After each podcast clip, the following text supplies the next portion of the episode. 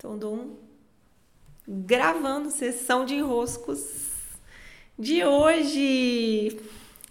Muito boas-vindas, eu sou Paula Quintão e aqui estamos nós para mais um episódio. Sessão de enroscos ao vivo.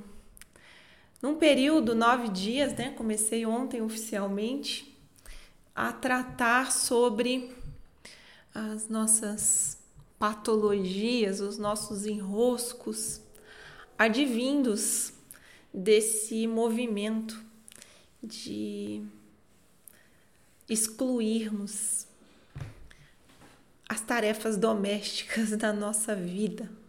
Tá? Hoje eu vou adentrar um pouquinho mais algumas outras camadas, trazer alguns outros pontos de percepção para que a gente possa juntos avançar mais um pouco ok? Deixa eu ver se tá dando tudo certo aqui. Ah, o Instagram funcionando muito bem. Tô vendo aqui a Karina. Que bom. Boas-vindas. Bom, ontem eu comentei, né? Eu vi até minha amiga Luciana Santos até destacou esse ponto que as tarefas domésticas, elas só são percebidas quando não são feitas.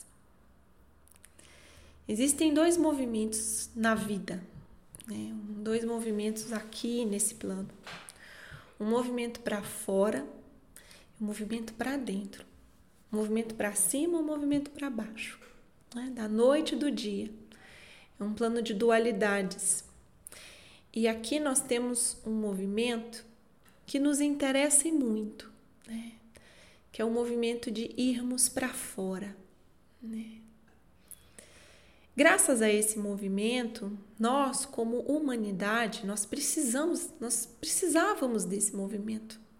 Nós como humanidade conseguimos aumentar o nosso poder de circulação, a segurança que há em irmos de um lugar ao outro, de estarmos conectados assim como estamos hoje, né? Por uma como uma grande teia mesmo que nos une é, nós aumentamos muito nossa capacidade de ir para fora. Hoje, visitar países, caminhar por aí, nunca se compara com o que era antes. Uma facilidade muito grande. Apesar de, claro, haver ainda muitas dificuldades, mas é muito evidente o quanto nós avançamos em tecnologias que nos possibilitaram circular. Por falar em circular, quem está aqui, ó, Roraima Adventures, é meu amigo Magno, lá do Monte Roraima. Pois bem, é. olha que coisa, que bom, conseguimos circular mais, conseguimos avançar nesse ir para fora. E sim, as coisas mudam. Ah, esse comentário poderia ter vindo no vídeo de ontem. Mas, Paula, as coisas mudam. As pessoas mudam, as culturas mudam. Por que, que a gente tem que ficar lá conectado com coisas que nossos ancestrais fizeram? É para a vida seguir em frente.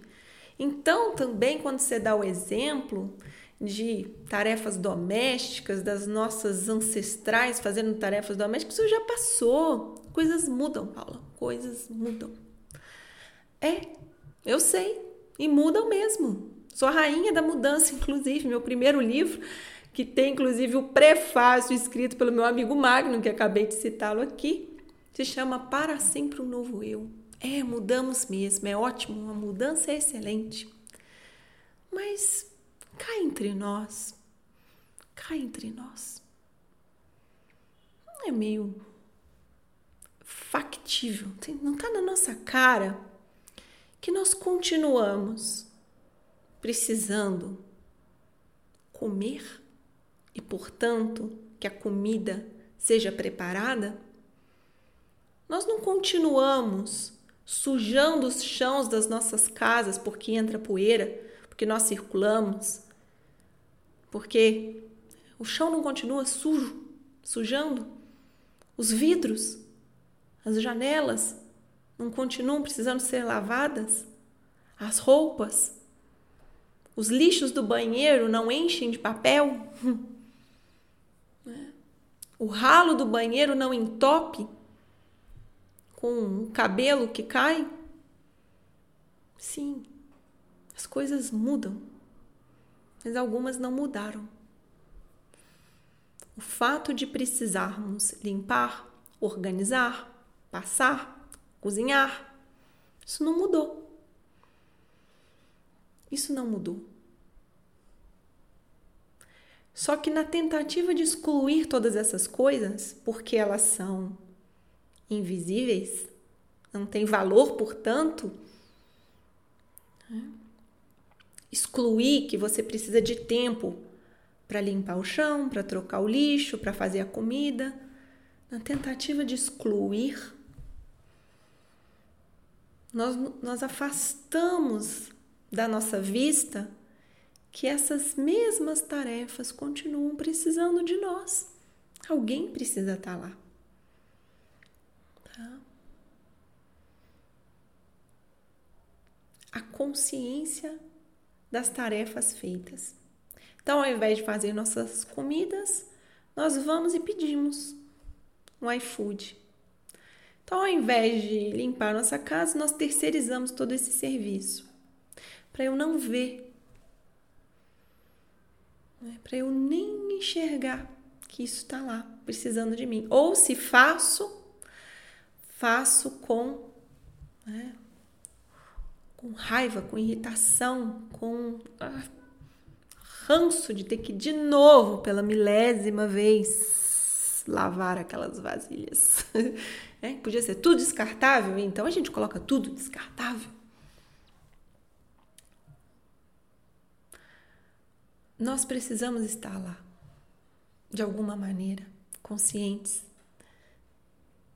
que é preciso limpar, que é preciso organizar, que é preciso fazer a cama. Tudo bem se não é você quem faz. Mas não é por mágica que a tua cama ficou pronta, não é por mágica que a tua comida não ficou, pronta, ficou pronta. Eu faço questão de fazer, só vidro, por exemplo, que eu não consigo lavar. O resto, faço questão. Né? Isso me curou de muitas coisas nos últimos anos. Me deu uma ordenação.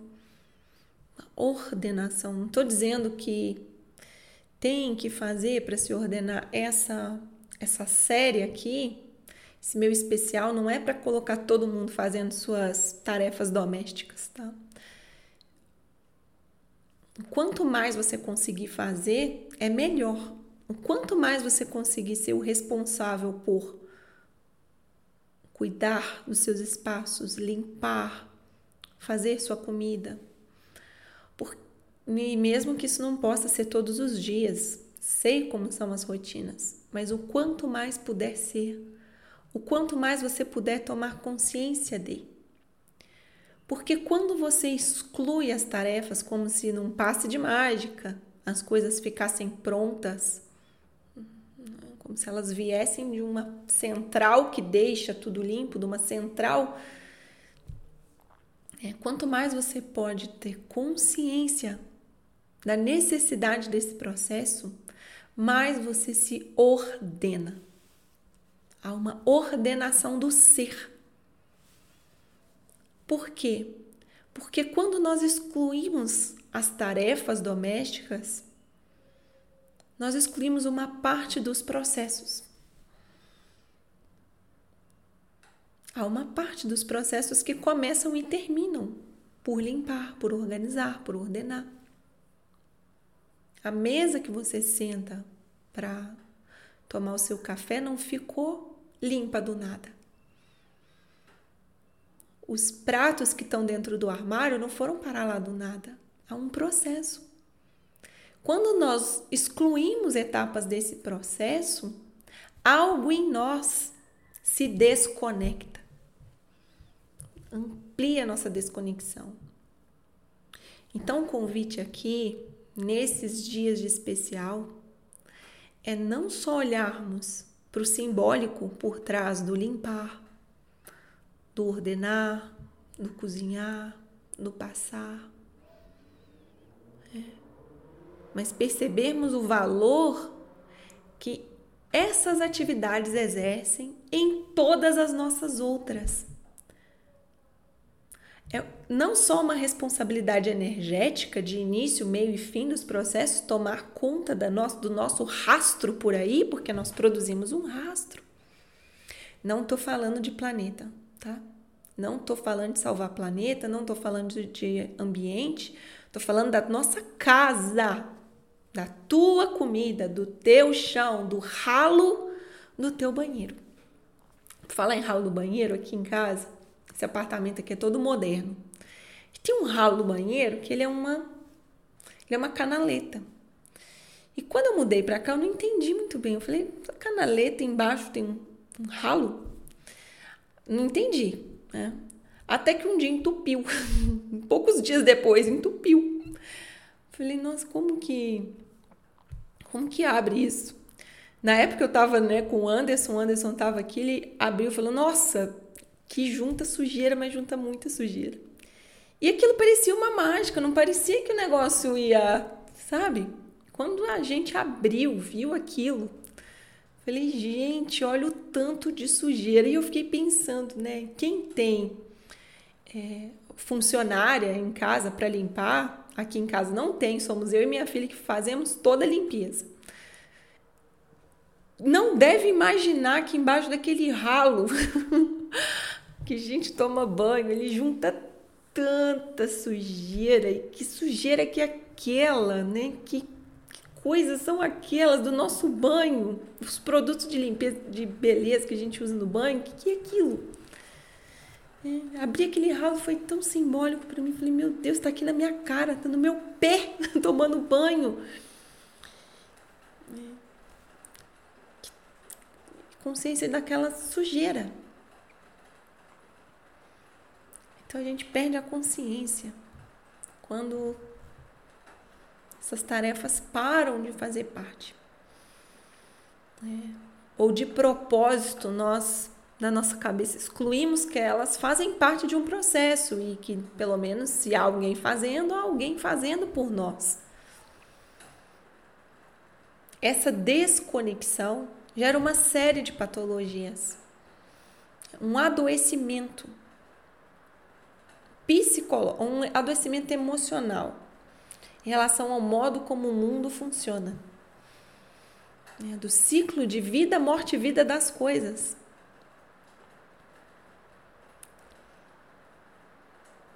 Então, nesse episódio de hoje, nesse desenrosco de hoje, o convite é essa não exclusão. É convite para esse olhar em que a gente, ah, peraí.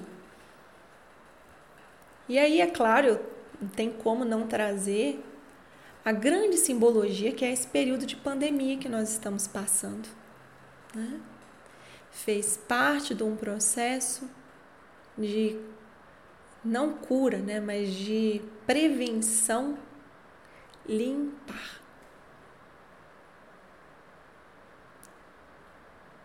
Limpar. Foi preciso limpar bem mais os ambientes, as mãos, limpar os, os suportes, a atenção ao sujo, invisível não me parece muito simbólico, adoecidos realmente estamos. Né?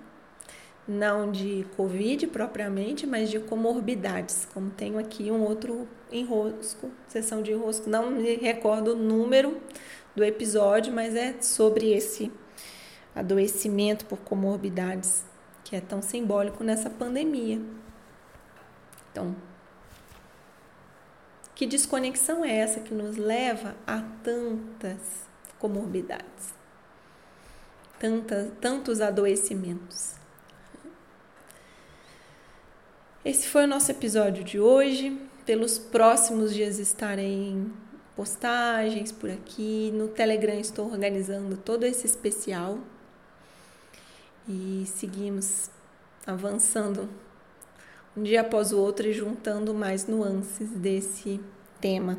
No dia 22, terei uma aula só sobre o simbólico e as tarefas domésticas. Compartilho lá no Telegram com vocês esse link para segunda-feira, tá bom? Aula gratuita, acredito que farei pelo Zoom. Fica diferente, gratuito e pelo Zoom. Beijos!